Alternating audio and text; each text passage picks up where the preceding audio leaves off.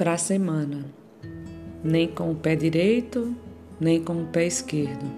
Comece a semana com os dois pés, deixando nas mãos de Deus aquilo que as suas mãos não alcançam e aos cuidados dele aquilo que você não pode resolver.